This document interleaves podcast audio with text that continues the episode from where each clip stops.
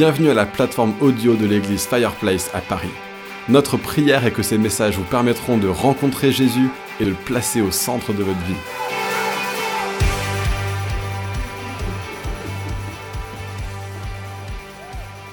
Voilà. Bon, bah, ça fait plaisir en tout cas d'être avec vous ce matin. Est-ce que vous m'entendez bien? Ça va, je vais essayer de parler assez fort. Euh, ce matin, on va essayer d'identifier quelque chose. Euh, avant que je vous dise ce que c'est, euh, c'est très très très important qu'on parle de notre niveau de confiance en Dieu. D'accord? Ce, témoignage, il est, là pour illustrer. Quand Karen m'a envoyé, c'était il y a quoi, deux semaines à peu près, trois semaines, elle m'a envoyé son témoignage et, et, le Seigneur me parlait beaucoup par rapport à un message ce matin il y a quelque chose que, je sentais vraiment que le Saint-Esprit euh, voulait nous dire, c'est euh, un niveau de confiance en Dieu qu'on a qui est euh, pas du tout relatif au niveau de foi qu'on est censé avoir. Alors je m'explique, quand on est croyant, quand on est chrétien, quand on marche vraiment avec les deux pieds dans l'éternité, d'accord, quand on sait que ben, quoi qu'il se passe, en fait, on est sauvé, on est racheté par le sang de Jésus, il y a un niveau de confiance en Dieu qu'on doit avoir qui est logique et la réalité, c'est que euh, ben, ce n'est pas le cas. La réalité, et ce n'est pas, pas pour dire, pour accuser ou quoi que ce soit. La réalité, c'est que même moi, hein, attention, je dis, je suis sûr euh, d'autres leaders de l'Église, on a des moments de panique, on a des moments très difficiles où en fait on, oublie complètement euh, l'amour du Père et à quel point euh, Dieu tient notre, notre destin, notre vie entre ses mains et on commence à partir en, vrille.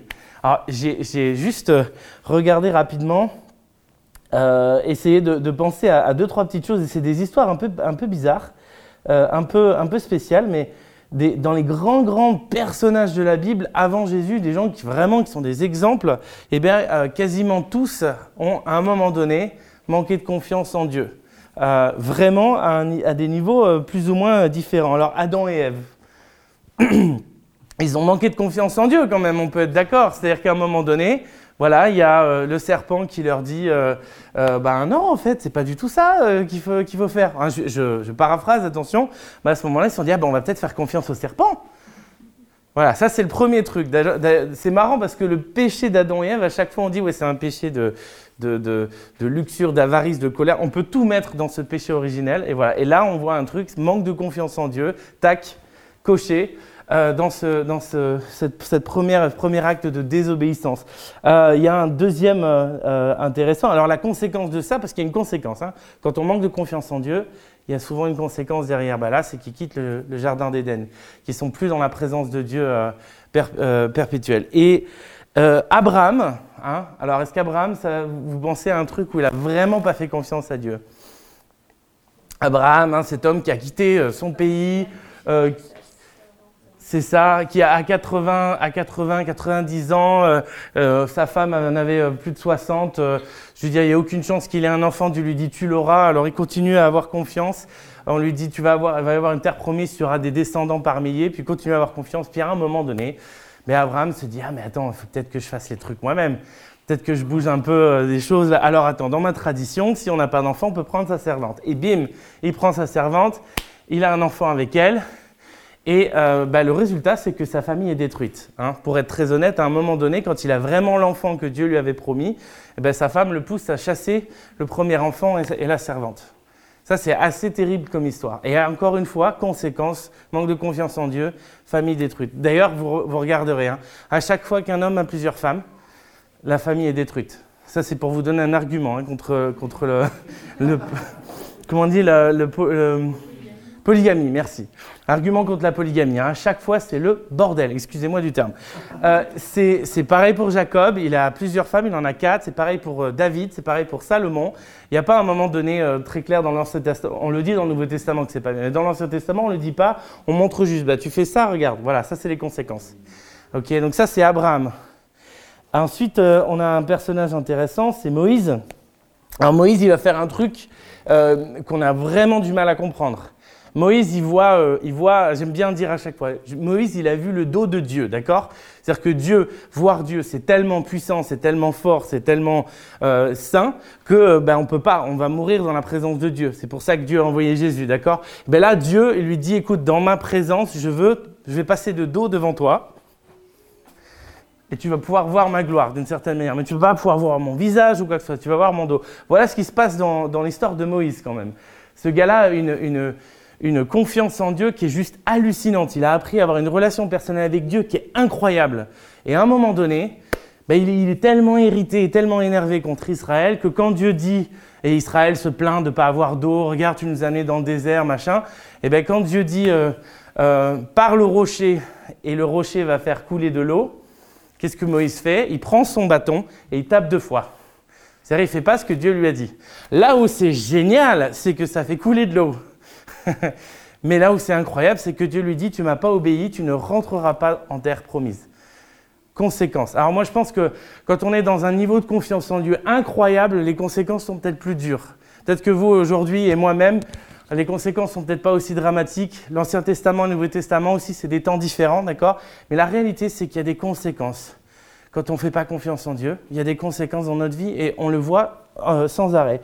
J'ai un, autre exemple, c'est euh, David.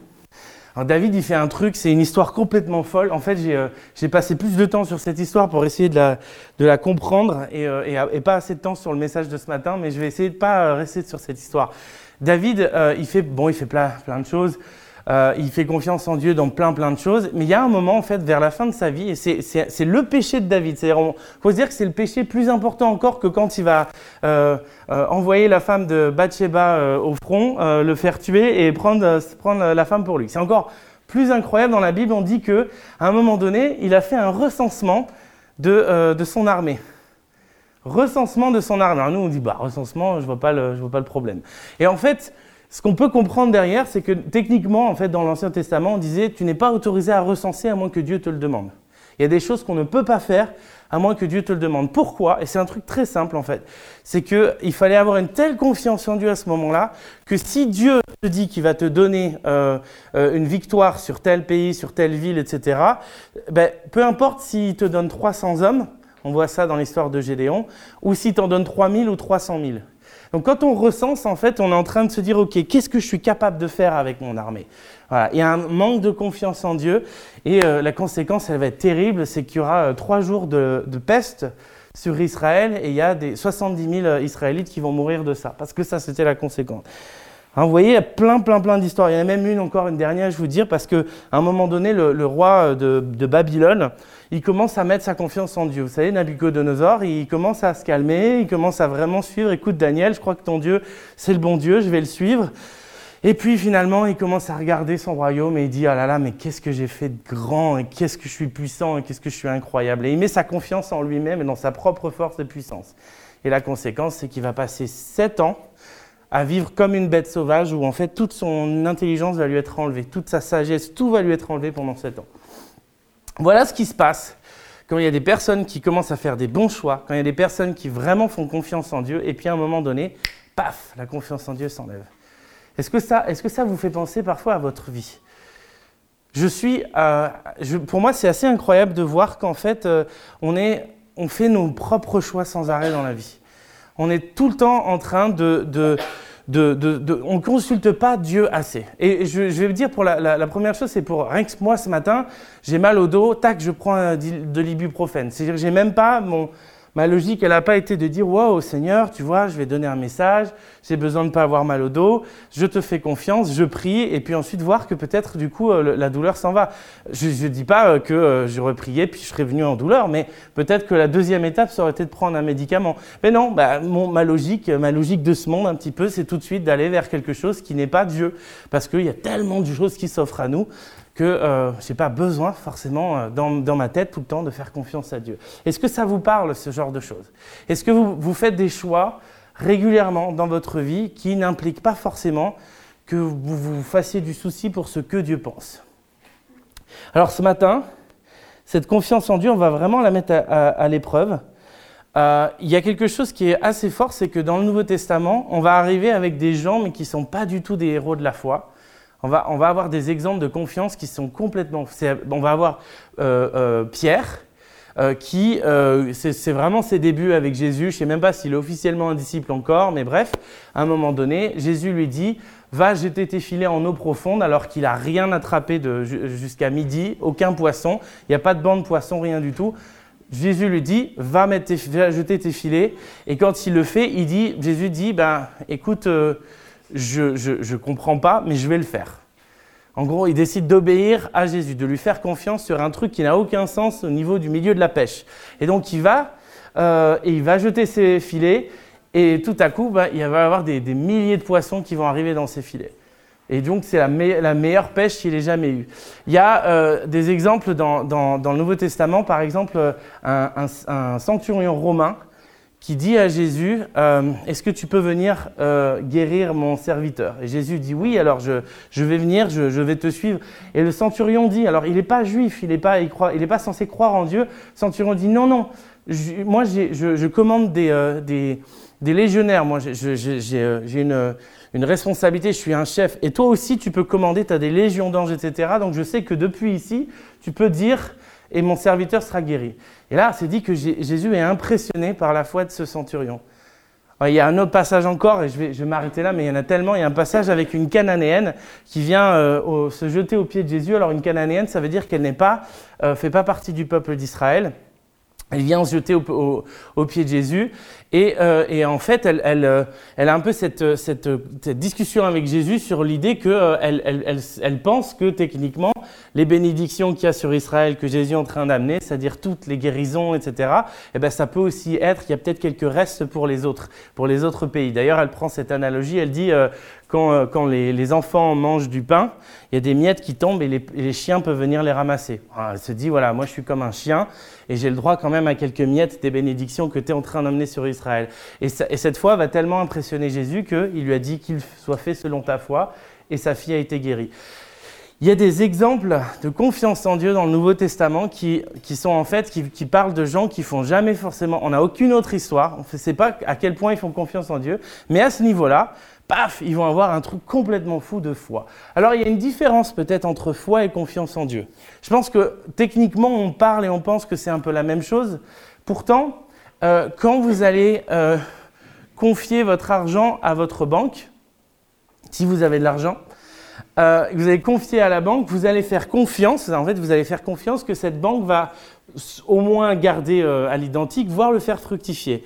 D'accord? Il y a quelque chose qui est plus important, c'est-à-dire que vous êtes en train de vous mettre, euh, mettre des biens qui sont à vous et de faire confiance à quelqu'un avec ça. Faire confiance à Dieu, c'est se prendre tout entier comme ça, et puis se mettre comme ça dans la banque de Dieu. C'est-à-dire, moi, moi-même, je fais confiance à Dieu pour qui je suis. C'est ça, euh, faire confiance en Dieu. C'est pas juste avoir la foi euh, de dire, ben oui, Jésus est ressuscité. C'est de dire, ben Jésus, il va être le roi de ma vie. C'est-à-dire que je me mets sous son autorité. La, confiance en Dieu, elle est plus forte encore que, euh, que ce qu'on a souvent, on pense de la foi, parce que la foi, c'est quelque chose que on croit. C'est quelque chose qu'on a dans le cœur. La confiance, c'est quelque chose qu'on met en pratique. D'accord? Quand on commence à se mettre vraiment entre les mains de Dieu, là, c'est un niveau de foi qui est beaucoup plus important. Alors, j'ai une histoire à vous raconter euh, qui m'est arrivée euh, il, y a, quelques années, je pense que ça doit faire 4-5 ans maintenant. Je me suis retrouvé dans une conférence euh, avec plein d'implanteurs d'églises et j'étais, j'étais mais pauvre, mais j'avais rien, j'avais pas d'argent, rien du tout mais je savais que j'allais toucher 2000 euros pour un, truc que j'avais fait, un, truc que j'avais écrit, et je devais toucher 2000 euros à ce moment-là. Mais j'étais vraiment, vraiment pauvre. C'est-à-dire que tout était payé pour moi par l'association avec laquelle j'étais. Je ne sais pas si vous avez déjà fait ça, où vous arrivez et vous retrouvez, mais vous n'avez même pas d'argent dans vos... Voilà, le, train est payé, la nourriture est payée, l'hôtel est payé, mais après, à côté, vous pouvez même pas mettre un euro dans un taxi ou quoi que ce soit. Bah, C'était moi pendant cette, euh, cette conférence. Et cette conférence, ça parlait de l'argent et de savoir qu'il y avait des ressources du royaume qui étaient à portée de main, vraiment. Et euh, il y a eu un implanteur, on était dans sa ville et on a, commencé vraiment à, faire plein, plein, plein de trucs pour lui euh, et, euh, et l'aider dans son implantation là-bas. Et, il y a eu vraiment, mais c'était des choses très, très, très puissantes qui ont aidé son implantation, etc. Et moi, je regardais ça et je commençais à être jaloux, en fait. Je me disais, purée, moi j'aimerais bien avoir une équipe de 50 pasteurs euh, implanteurs qui viennent dans ma ville euh, pour m'aider avec le, projet que j'ai à l'époque dans une petite ville. Et je commence à me dire, mais c'est fou. c'est fou la chance qu'il a, quoi. C'est fou, c'est fou ce qui est en train de se passer maintenant. Et et à un moment donné, vers la fin, il y a quelques personnes qui commencent à lui donner 10 ou 20 euros en disant on veut vraiment te bénir pour ça, à la fin de, la conférence. Et moi, je, le regarde et là, je sens, mais je vraiment, mais comme si j'entends, j'ai dit, tu vois Manu, les 2000 euros que tu as touchés, je veux que tu donnes les 10%, la dîme, je veux que tu donnes 10% de ça à ce gars-là. Et là, moi, je, pleure, mais je, m'en vais et je pleure et je dis, Seigneur, c'est pas possible que tu me demandes un truc pareil. C'est pas possible que tu me demandes un truc pareil.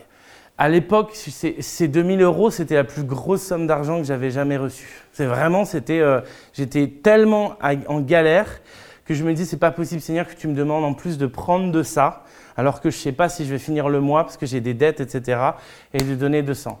Mais je décide de l'écrire à un moment donné, de faire la paix avec Dieu, de me dire, de toute façon, euh, là où j'en suis dans ma relation avec Dieu, je comprends bien que moi, je ne suis pas très important et euh, visiblement, Dieu veut vraiment bénir ce gars-là. Voilà un petit peu l'état d'esprit dans lequel je suis, d'accord? Je ne suis pas très important. C'est pour ça que Dieu me demande de donner 10% de ce que j'ai pour bénir ce gars-là. Eh bien, il va me falloir 9 mois pour donner ces 200 euros. Parce que ce qui va se passer, c'est que je vais tellement vite me retrouver à découvert par la suite et tout, euh, parce que je ne l'ai pas fait au moment précis, qu'ensuite, pendant 9 mois, je n'ai pas un centime à lui donner. Et du coup, bah, je me dis, bah, écoute, c'est comme ça, euh, tout va bien. Et neuf mois plus tard, le Seigneur me rappelle mon engagement vis-à-vis de ça. Et j'ai, mais alors, j'ai juste de quoi débloquer 200. Et je me souviens que je le fais, mais alors avec un cœur, mais meurtri.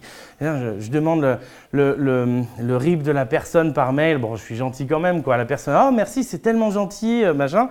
Je, je, vire les 200 euros. Et à la fin, c'est fini. Genre, je ne veux plus en entendre parler. Et ça y est, je l'ai fait. Ça y est, j'ai vraiment eu cette, cette démarche, euh, cette démarche-là. Et quelques semaines plus tard, je me retrouve vraiment en galère, mais vraiment financière. Et là, je commence à me dire, purée, si j'avais ces 200 euros-là, ce serait juste... Euh, et, là, je commence à douter, me dire, pourquoi j'ai fait ça? Est-ce que Dieu m'a vraiment demandé ça? Et en fait, il y a quelqu'un qui est arrivé avec une enveloppe. Hein. franchement, la fin, elle est connue d'avance. Quelqu'un qui rêvait avec une enveloppe avec 200 euros dedans, qui a dit J'ai eu à cœur de te, donner, euh, de te donner ça parce que Seigneur m'a mis sur le cœur que tu aurais un mois difficile. Et c'est vraiment ma première expérience profonde avec le fait de dire Je vais mettre de l'argent de côté à moi, enfin à moi, que, je viens d'avoir là, et je vais le, faire confiance à Dieu avec ça. Si je vous raconte cette histoire, c'est parce qu'il euh, y a un, passage de la Bible qui m'a complètement. Euh, chamboulé et que j'aimerais qu'on lise ce matin. On va prendre 2 Corinthiens 6, verset 14 jusqu'à la fin et 7, euh, verset 1. Alors 2 Corinthiens chapitre 6, verset 14 jusqu'à la fin et, verset, euh, verset 1 du chapitre 7, donc juste le verset qui suit. Alors pour vous donner un exemple un petit peu, juste pour euh, vous expliquer ce qui se passe, c'est la deuxième lettre aux Corinthiens, mais on est, on est convaincu que ce n'est pas la deuxième lettre que Paul a envoyée. Mais c'est en tout cas la deuxième qui se trouve dans le canon de la Bible, on l'appelle la deuxième lettre aux Corinthiens. Et ce qui se passe, c'est qu'il y a beaucoup de gens qui commencent à critiquer Paul, qui commencent à critiquer le fait qu'il a été, euh, euh, bah, qu'il ait même démarré cette église. Et donc Paul, il doit commencer par dire bon, je veux juste vous rappeler qui je suis quand même. c'est un peu le, début de cette lettre. Euh, et, en fait, il, va, parler à, une église de Corinthe où il y a beaucoup de gens en fait, qui ont pas mal d'argent dans cette église. Et en fait, il n'y a pas de, fruit de leur, euh, manière de, fonctionner. Il n'y a pas le fruit de la confiance en Dieu, etc. Ils ne voient pas des gens généreux dans cette église. Et donc, il va leur rappeler pas mal de choses que Jésus a faites avant de finalement, dans le chapitre, euh, euh, les chapitres 8 et 9, leur expliquer quels sont les besoins euh, concrets de la mission aujourd'hui à Jérusalem et, aux alentours. Et donc, quand il est dans, ce passage, on va le lire ensemble, donc verset 14. Ne vous mettez pas avec les infidèles sous un joug étranger, car quel rapport y a-t-il entre la justice et l'iniquité? Ou qu'y a-t-il de commun entre la lumière et les ténèbres? Quel, accord y a-t-il entre Christ et Bélial, ou certains ont le diable? Ou quelle part a la vie avec euh, a le fidèle avec l'infidèle? Quel rapport y a-t-il entre le temple de Dieu et les idoles? Car nous sommes le temple du Dieu vivant, comme Dieu l'a dit. J'habiterai et je marcherai au milieu d'eux. Je serai leur Dieu et ils seront mon peuple. C'est pourquoi sortez du milieu d'eux et séparez-vous, dit le Seigneur. Ne touchez pas à ce qui est impur et je vous accueillerai. Je serai pour vous un père et vous serez pour moi des fils et des filles, dit le Seigneur Tout-Puissant. Et le verset 1 du, chapitre 7 dit Ayez donc de telles promesses, bien-aimés, purifions-nous de toute souillure de la chair et de l'esprit, en achevant notre sanctification dans la crainte de Dieu. Euh, je trouve que ce qui est extraordinaire dans ce passage, en fait, c'est que avant de, parler de, la générosité des Corinthiens, euh, Paul va juste leur rappeler des promesses. Et c'est un truc qui m'avait mis à cœur depuis quelques semaines euh, euh, déjà, sans savoir exactement quel allait être le, le thème de ce message. C'était de rappeler que la confiance, elle vient des promesses. On ne peut pas faire confiance si on n'a pas des promesses. On ne peut pas faire confiance avec une banque si on n'a pas signé un contrat euh, ou euh, pour une maison, etc. Je dire, tant qu'on n'a pas quelque chose de concret, comment est-ce qu'on peut faire confiance? On est d'accord. Et dans cette idée-là, Paul ici, il, veut dire aux Corinthiens, il veut leur rappeler euh, qu'ils ne peuvent pas être dans deux camps à la fois. En fait, eh ben, on est entre deux camps. Quand on n'a pas cette, vraiment profondément dans notre cœur cette envie et, ce, et ce, cette logique de suivre Dieu, de suivre Dieu, ce, que Dieu fait, eh bien en fait on est entre deux camps. Et il va parler vraiment de quelque chose d'assez euh, fort. Il va dire euh, euh, quel, quel, accord y a-t-il Quel accord y a-t-il entre Christ et Bélial, entre Christ et le diable? Il va dire quel rapport y a-t-il entre le temple de Dieu et les idoles? En fait, il y a tellement de personnes qui viennent d'un background avec des idoles, avec d'autres dieux, avec euh, d'autres valeurs, etc., qu'en fait, sont des gens qui n'arrivent pas à embrasser complètement l'évangile euh, qui leur a été prêché par Paul et à être complètement et profondément dans la, dans la foi chrétienne. Alors à l'époque, c'est facile, parce qu'à l'époque, honnêtement, on a des noms. Hein, on a des noms, on a Diane, euh, on a des noms de Dieu et euh, de, toutes les idoles qu'il y a à l'époque en, en, Grèce. On sait vraiment à qui on a affaire et on sait qui est-ce qu'ils ont dû abandonner pour se mettre sous l'autorité de Jésus. Aujourd'hui, c'est beaucoup plus difficile. Et il y a quelque chose qui est très important, c'est que euh, parfois, euh, des autorités qu'il y a eu sur nous peuvent euh, même vraiment mais, suivre des générations et des générations et des générations et des générations tant qu'elles n'ont pas été brisées dans le nom de Jésus. Et je dis ça parce qu'en fait, tous, nous tous qui sommes ici, on est tous des descendants d'adorateurs d'idoles on est tous des descendants d'adorateurs d'idoles. S'il y a quelqu'un qui me dit, ah, moi je suis 100% pur juif, euh, de père, de mère, de grand-mère, de grand-père, de alors là je me dis, ok, je me suis trompé. Mais on a tous dans les gens qui étaient nos ancêtres, des gens qui ont adoré des idoles et qui n'étaient pas euh, croyants, qui n'étaient pas à Christ. On a tous des gens qui n'appartenaient pas à la famille de Dieu et euh, on a tous été rachetés par Jésus à la croix quand il a réclamé les nations, toutes les nations à lui. D'accord? Sauf que on vient tous de ça. Et une réalité importante, c'est que même si là, on parle de quelque chose d'assez euh, direct, c'est-à-dire c'est euh, c'est à peine une génération, euh, et donc c'est plus facile de dire, voilà, vous êtes encore sous l'autorité de certaines choses, eh bien pour nous, tant que ça n'a pas été brisé profondément, on ne sait pas ce qu'il y a dans tous nos ancêtres, dans toute la lignée d'où on vient, qui en fait est en train de peser sur nous. D'accord? Alors si je vous explique ça, c'est parce que Paul est en train de parler, est en train de rappeler à, ses Corinthiens euh, les promesses que Dieu a faites en Israël. Et les promesses qui sont en Israël sont pour le monde à ce moment-là, hein, en Jésus. Il est en train de leur rappeler des promesses très claires que Dieu marche devant eux, que sa présence les accompagne, qu'il les appelle fils et filles. Et il est en train vraiment de dire, euh, je, vous, relis euh, ce, passage, J'habiterai et je marcherai au milieu d'eux. Je serai leur Dieu et ils seront mon peuple. C'est pourquoi sortez du milieu d'eux et séparez-vous, dit le Seigneur. Donc c'est vraiment cette idée, séparez-vous complètement des idoles, séparez-vous complètement d'autres choses et soyez seulement sous mon autorité. Euh, je serai, et ne touchez pas à ce qui est impur, et je vous accueillerai. Je serai pour vous un père, et vous serez pour moi des fils et des filles, dit le Seigneur Tout-Puissant. Quand on rappelle la loi, quand on rappelle l'ancienne alliance, alors qu'on est sous la nouvelle alliance avec Paul, quand on rappelle quelque chose comme ça, c'est qu'on est en train clairement de dire, et de le répéter encore une fois, attention les amis, l'ancienne alliance n'est pas abolie, elle est juste accomplie. Il y a plein de règles et de promesses de l'ancienne alliance qui sont encore pour aujourd'hui.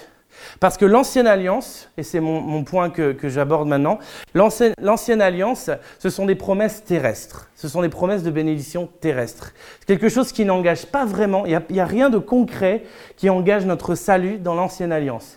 Il n'y a pas encore de plan de salut qui est mis en place avant que Jésus vienne. Donc pendant les 1500 ans euh, avant Jésus-Christ, eh bien, on a plein de règles, de choses qui sont mises en place pour que Dieu euh, puisse euh, s'approprier un peuple. Il dit, si vous voulez être mon peuple, parce que moi je vous adopte, vous êtes à moi, je suis votre père, si vous voulez ça, vous devez suivre ces règles pour vous séparer complètement du, du reste du monde. Ça, c'est très important, l'idée de séparation. En fait, les règles qui étaient données à Israël dans le désert, qui étaient tellement difficiles, c'était pour qu'il y ait une réelle séparation, pour qu'il y ait un choc de culture,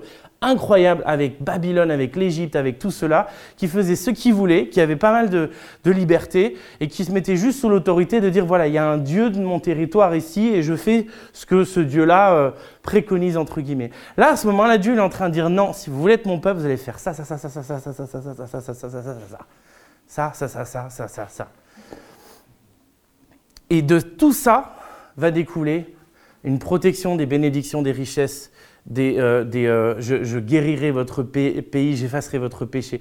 Et tout l'Ancien Testament nous parle sans arrêt, constamment, de ce que ça implique une alliance avec Dieu, de ce que ça implique de dire je me mets sous ton autorité, je me mets sous toi, parce que je sais que ce que tu vas me donner est bon.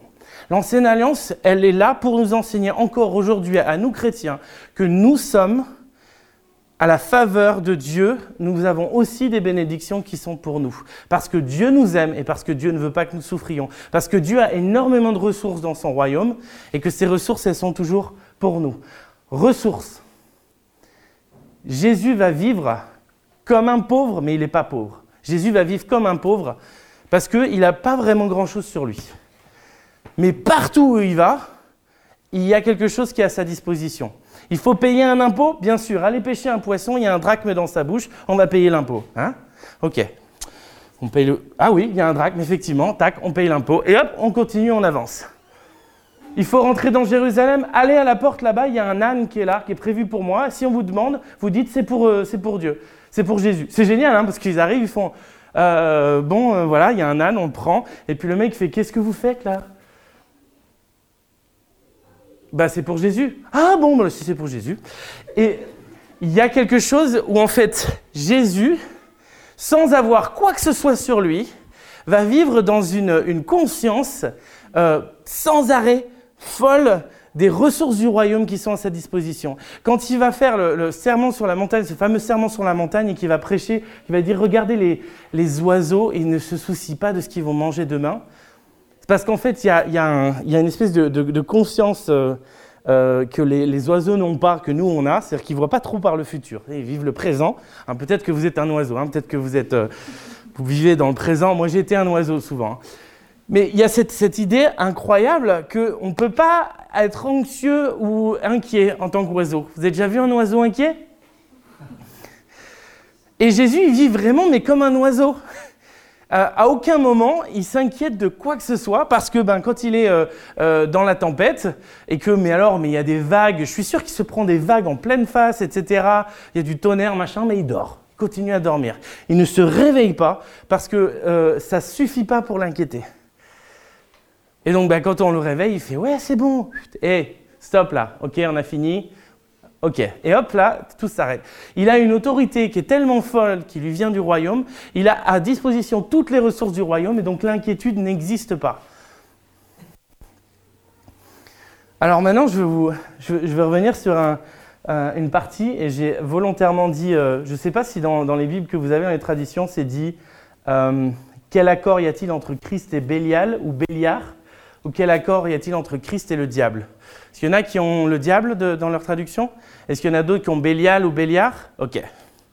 Alors, très honnêtement, c'est Béliard. Béliard, Bélial. C'est le mot qui est, euh, mis.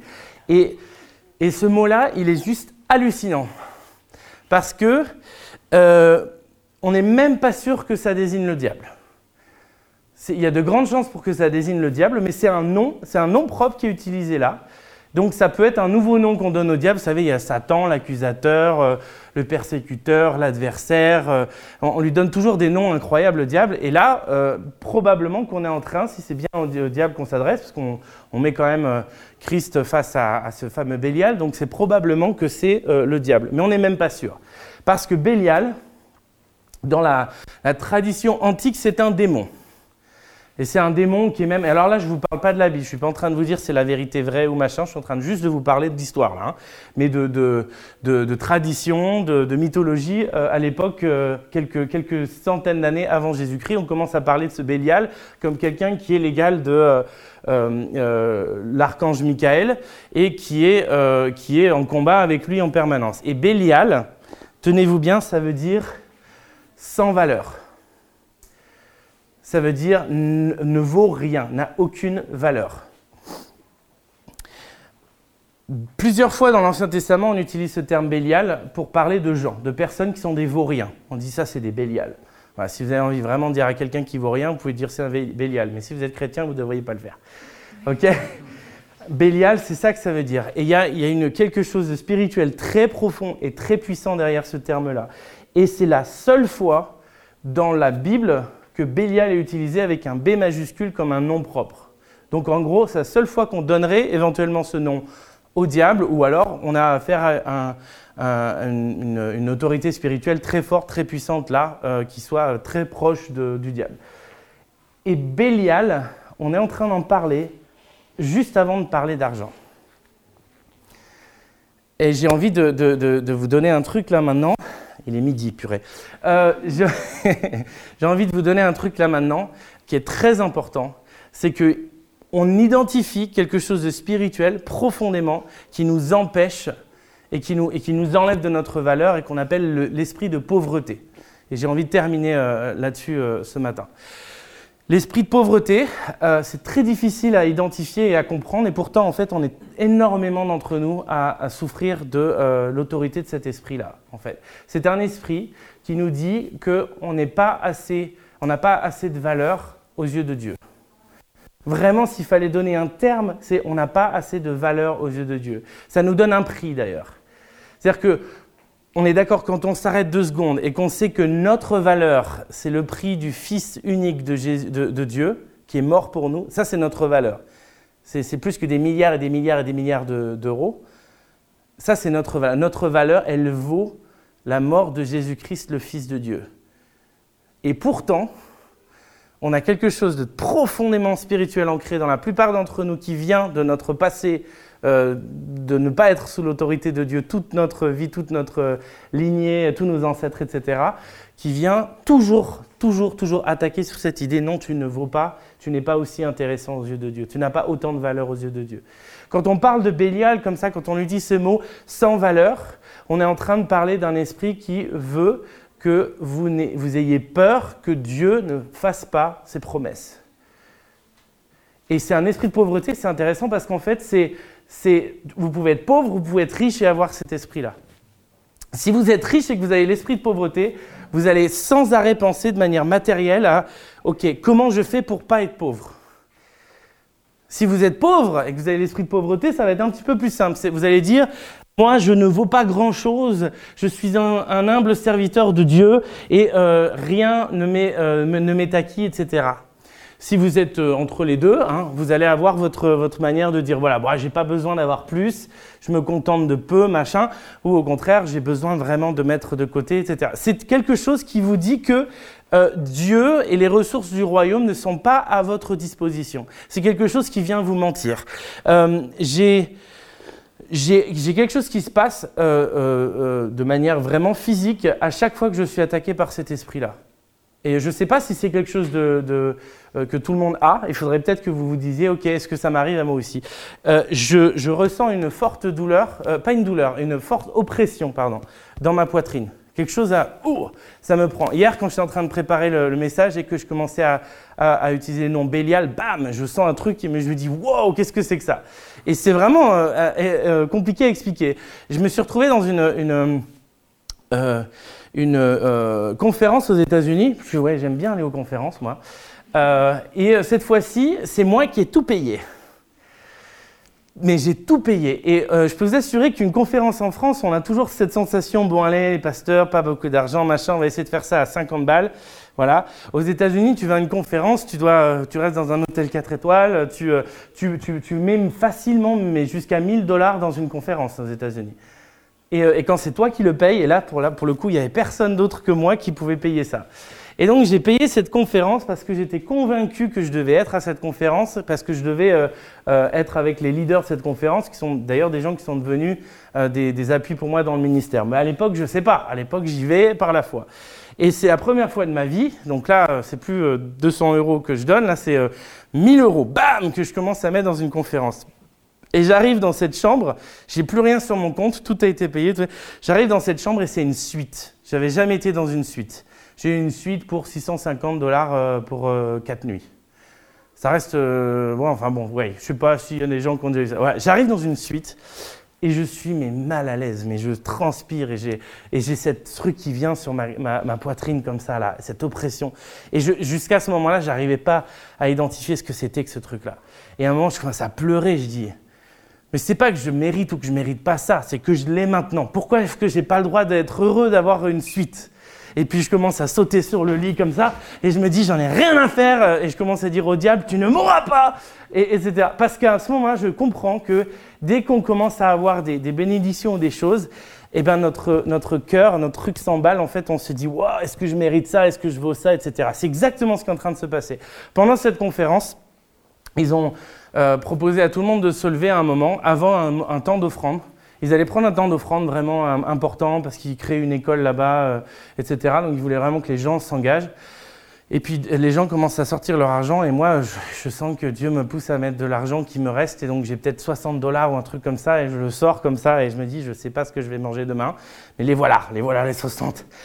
Et je suis prêt à les mettre. Et là tout à coup le, gars qui qui est, à la conférence il dit avant de faire ça il y a des gens à qui ça va coûter très cher de faire ça. Il y a des gens pour qui c'est très très difficile de sortir cet argent. Je vais vous demander de vous lever. Moi, j'hésite même pas. Bah, je suis debout. Hein. Alors là, je suis venu aux États-Unis pour euh, chercher du soutien financier et puis je viens de dépenser 1000 balles. Donc, euh, ouais, c'est moi là, c'est juste moi. Et, euh, et, là, il nous, il nous dit de brandir l'argent et il commence à briser le pouvoir de l'esprit de pauvreté sur nos vies. Et je, je vous assure qu'il s'est passé quelque chose.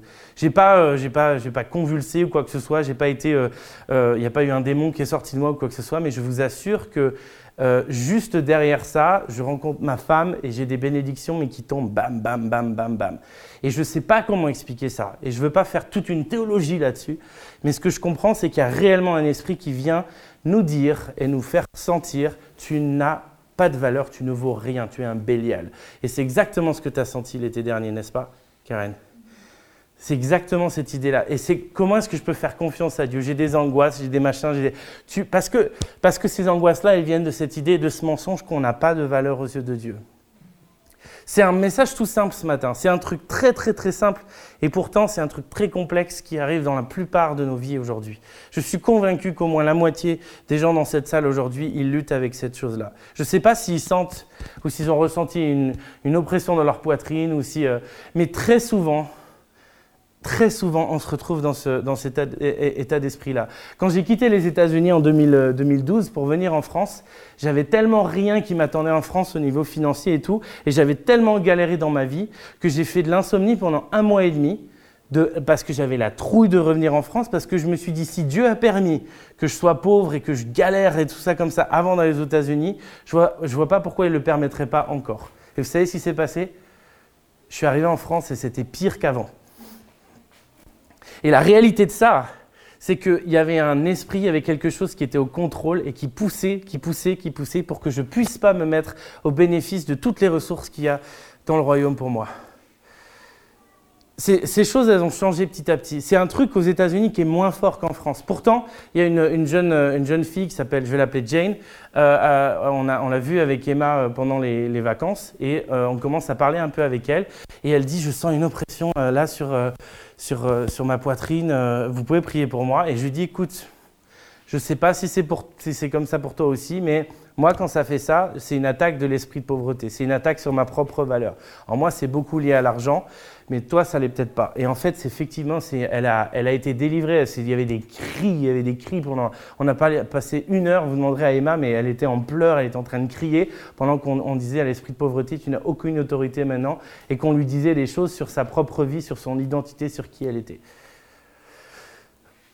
Je ne vais pas aller plus loin. Euh, ce matin, il y avait quelque chose vraiment que Dieu voulait nous, passer. Des fois, il va y avoir des messages avec un, avec un truc hyper, euh, hyper puissant théologique. Vous, allez en prendre plein la face. Et puis, il y a des fois, il y a un truc super simple qui va passer au travers de toute une célébration. Euh, vous avez peut-être encore euh, une, manière de penser, un état d'esprit d'orphelin ce matin. Vous avez peut-être encore des réminiscences de, de, choses du passé, de choses peut-être qui viennent de très loin, qui disent que les ressources du royaume de Dieu ne sont pas suffisantes pour vous. La réalité, c'est qu'on est, euh, est une église, on a, une trentaine de membres, et on paye une salle. Et en fait, euh, vous savez, quand vous êtes une église, les ressources financières que vous avez dans l'église, vous les, vous les, euh, vous essayez de, mettre un pourcentage pour la salle, un pourcentage peut-être même pour payer des gens dans l'église à un moment donné quand, euh, l'église grandit. Euh, vous essayez de mettre des ressources pour faire du social, pour euh, la mission, etc. Les ressources qu'on a dans cette église aujourd'hui, elles, payent à peine la salle. Aujourd'hui, on a juste de quoi payer une salle. C'est-à-dire qu'on ne peut rien faire en fait en tant qu'église à part se réunir le dimanche matin. Moi, ça, m'attriste. Et je pense qu'il y a quelque chose de forcément très fort dans notre cœur, et je veux vous encourager ce matin, surtout si vous êtes membre de l'Église, quelque chose de forcément très fort dans notre cœur qui fait que ben, euh, si, notre, notre, offrande, notre, notre dîme n'est euh, peut-être pas au niveau de ce qu'on aimerait pouvoir faire, c'est aussi probablement parce qu'on n'a pas, euh, pas la confiance nécessaire dans Dieu. Je vais vous dire un truc. J'ai depuis depuis janvier, avec Emma, dans l'offrande, on a mis 10 euros. Depuis janvier. Dans l'offrande. Par contre, dans la dîme, on a toujours donné 10% de notre salaire. Et malgré que ce soit un SMIC, il y a 10% qui partent dedans. C'est pas pour vous dire, regardez, on le fait bien et tout. C'est une logique de ce que je vous ai, de ce que je vous ai dit jusqu'à maintenant. C'est une logique. Voilà, il y a 10% d'un SMIC qui partent dans l'offrande euh, euh, chaque mois ici. Et en fait, j'ai appris quelque chose aux États-Unis, c'est que euh, au début du mois, euh, quand tu touches ton salaire, en fait, tu donnes, tu donnes un, pourcentage. Alors, tu n'es pas obligé de donner 10%, ça peut être 5%. C'est un choix que tu fais avec Dieu, mais tu donnes quelque chose qui est ce que tu rends à Dieu tout de suite, sans te poser de questions, et ça va dans ton église locale. Et ensuite, à la fin, avant d'être payé ton prochain salaire, ce qu'il te reste, tu veux le donner généreusement et c'est l'offrande. Et souvent dans la Bible, on parle de, choses distinctes, hein. la dîme et l'offrande. Quand vous êtes super pauvre, vous ne pouvez pas donner votre offrande. Je peux vous promettre, si vous êtes vraiment pauvre, venez me voir, je vais prier pour vous. Je ne vais pas vous dire donne ta dîme maintenant, mais je veux vraiment prier pour vous et dire ok, si vous pensez que vous êtes vraiment pauvre, je vais prier pour que vous ayez cette foi de dire ok, je veux mettre un petit pourcentage de mes ressources par la foi en faisant confiance à Dieu. J'ai pas envie de passer plus de temps autour de cette offrande-là, mais c'est quelque chose c'est quelque chose d'évident. Quand, quand, Paul euh, parle aux Corinthiens et leur dit voilà, je vais vous parler de, de la, de, la, générosité. Euh, je vais vous parler de ce que ça implique réellement d'être chrétien et de plus être sous l'autorité des idoles, de plus être sous l'autorité de Bélial. Voilà ce qui se passe dans une famille chrétienne. On peut financer des choses, on peut faire plein plein de choses et on doit faire confiance à son Église euh, là-dessus. Ce, matin, c'est pas c'est pas un appel à l'offrande. D'ailleurs, on va pas faire passer l'offrande ce, matin comme ça. Vous pourrez pas dire c'est ça, ils ont fait ça pour. On va juste mettre les, boîtes à la fin si vous avez à cœur de donner. Mais en plus, euh, si vous êtes membre, si ce n'est pas encore quelque chose que vous avez, vous avez fait, je vous demande vraiment de prier pour ça. De dire, OK, Seigneur, qu'est-ce qu'on donne de manière constante et concrète, qui n'est pas finalement une offrande, mais qui est quelque chose euh, avec lequel on te fait confiance et qu'on veut donner à l'Église pour l'avancement de ton royaume. Merci d'avoir suivi ce message audio enregistré à l'église Fireplace à Paris. Pour en savoir plus sur nous et nos activités, retrouvez-nous les dimanches matins, 10h30, au 78 rue de Sèvres à Paris, ou bien sur notre site internet églisefireplace.com.